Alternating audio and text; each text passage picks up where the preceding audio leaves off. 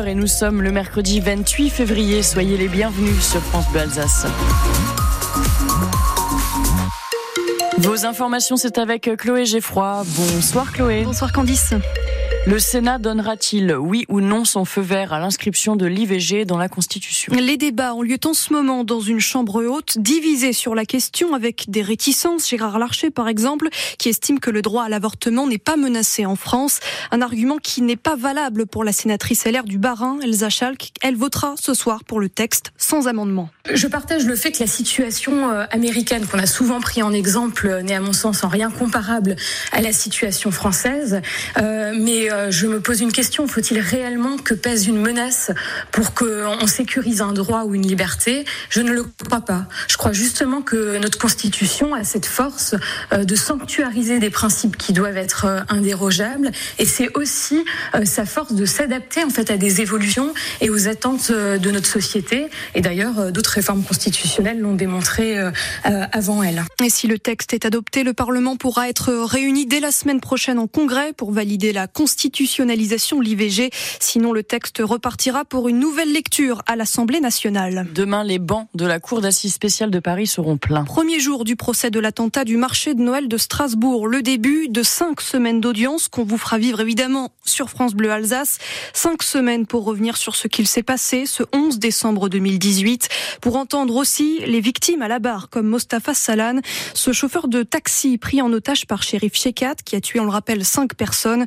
Mostafa face Salan, dont la vie a complètement basculé. Il se rappelle de tout, seconde par seconde. Il arrive avec une main qui est dissimulée sous sa veste, en même temps avec un regard noir. Il rentre dans la voiture, il ferme la porte, et là, il transpire beaucoup, il est nerveux, et il m'ordonne d'y aller euh, dans le quartier du Nedorf. Et on fait à peu près 200 mètres, et là, il m'annonce la patate chaude. Je viens de faire un attentat à Strasbourg. Je viens de tuer 10 personnes. J'ai tiré sur des militaires. Je crois que j'en ai tué et blessé des militaires. Je suis blessé. Et là, il pointe l'arme sur moi. Il me dit à partir de maintenant, c'est fini pour toi. Tu vas rester avec moi. Ce soir, on va aller mourir ensemble. Et j'ai compris qu'il fallait pas le contrarier, euh, surtout ne pas flancher. Et à ce moment-là, je, je, me dis, euh, il faut que je reste. Euh, il faut pas que je flanche. Il faut que je garde mon sang-froid, analyser la situation, réagir et si c'est possible, c'est de le neutraliser. Ça, je sais faire. Et pour connaître tous les enjeux du procès, le rôle des quatre accusés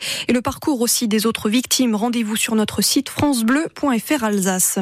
Dans l'affaire PPDA, le parquet de Nanterre demande au juge d'instruction d'enquêter sur deux viols et une affaire d'agression sexuelle commis entre 2007 et 2018. L'ex-présentateur star du JT de TF1 a été mis en examen fin décembre pour viol, accusé par la journaliste Florence Porcel de lui avoir imposé une fellation forcée. C'était en 2009. Il y a parfois des affaires criminelles qui avancent dizaines d'après, après, des dizaines d'années après les faits. Des affaires qui finissent même par être résolues et qui ne font plus partie des cold cases comme on les appelle. Un exemple très récent, le meurtre d'une prostituée bulgare à Strasbourg en 2013. Elle avait été retrouvée ligotée dans une tente. Eh bien, un homme sans domicile fixe a été interpellé vendredi dernier, mis en examen et placé en détention provisoire.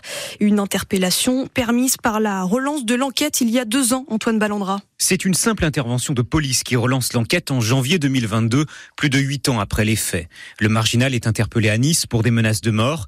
L'enquête pour le meurtre de la prostituée est terminée depuis 2019, mais la police lance de nouvelles analyses techniques et elles vont être concluantes. Les fibres de la lanière retrouvées autour du cou de la victime sont exactement les mêmes que celles de la sangle de la sacoche du suspect. Une ex-petite amie témoigne, elle dit avoir échappé elle aussi, de peu, à un étranglement lors d'une relation Le problème, c'est qu'entre-temps, le marginal, lui-même prostitué, alcoolique et toxicomane, a de nouveau disparu grâce à l'analyse de ses vidéos YouTube et à un don effectué via téléphone portable.